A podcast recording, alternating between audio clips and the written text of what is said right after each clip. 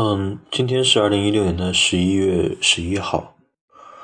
嗯，相信对于很多来说，今天要做的事情还蛮多的。嗯，在晚上由于聊天花了很长时间，然后其实现在在这个地方已经到了二零。一六年十一月十二号的凌晨一点钟，我其实很少在这么晚还没有睡觉，然后今天也是想着早点把播客录完。嗯，上一节在《旅行的艺术》中提到了罗斯金对于写作这件事情的推崇，会看到。不仅是绘画，写作同样可以让我们拥有美，拥有对美丽风景的回忆，拥有那些独特的感，拥有那些对美丽风景的独特的感受，并且通过我们的想法，用我们自己的手来表达出来。八，罗斯金的语言描绘。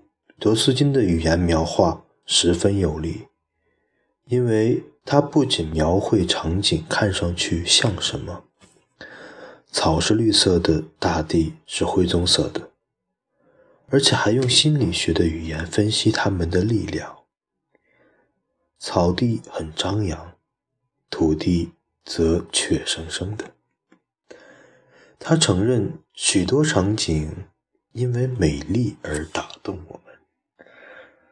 但这并不是建立在美学标准基础之上，因为色彩搭配协调或者事物之间呈现的比例和对称，是建立在心理学标准的基础之上，因为它们体现了一种对于我们而言十分重要的价值或心境。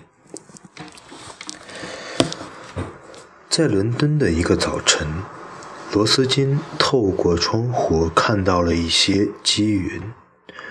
如果只是描述事实，可以说它们形成了一堵墙，几乎全是白色的，其中有几个缺口，使得一些阳光可以穿过。但罗斯金以更丰富的心理语言来看待他的对象。真正的积云是云中最宏伟的，是最不受风势影响的。它的整体移动显得沉重，连续不断，无法说明是一种稳定的前进或后退。似乎他们被一种内在的意愿所驱动。或者被一种看不见的力量所操纵。在阿尔卑斯山，他用类似的心理语言描绘松树和岩石。我无法不长时间怀着敬畏感面对阿尔卑斯山这一堵峭壁，抬头仰望它的松树。他们矗立在可望而不可及的险境，静静地站成一片，每一颗都像他身边的那一颗的影子，直立、牢固、不识彼此。你无法触及到他们，无法对他们大喊，那些树。永远听不见人类的声音，他们不可能听到人类的声音，耳边只有风声，没有任何力量可以惊动他们，震落他们的叶子。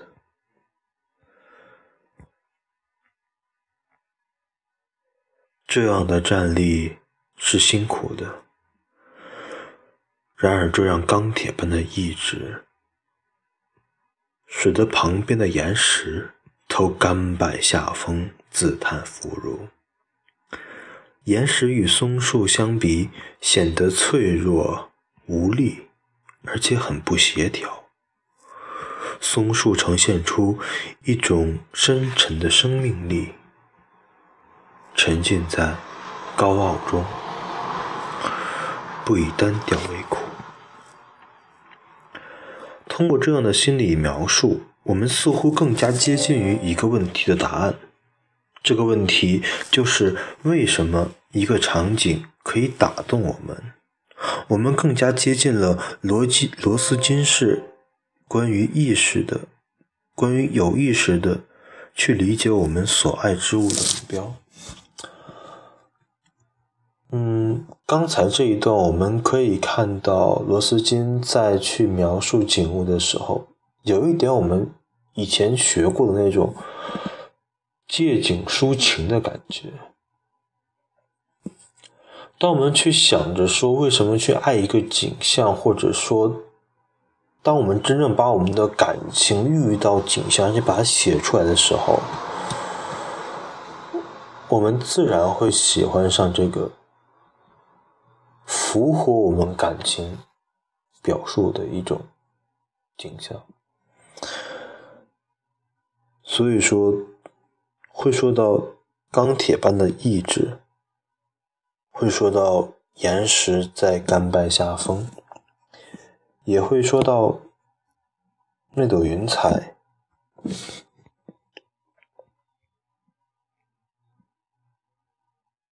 稳定的前进或者是后退，他们被内在的力量所驱动，被一种看不见的力量所操纵。嗯，之前提到了通过。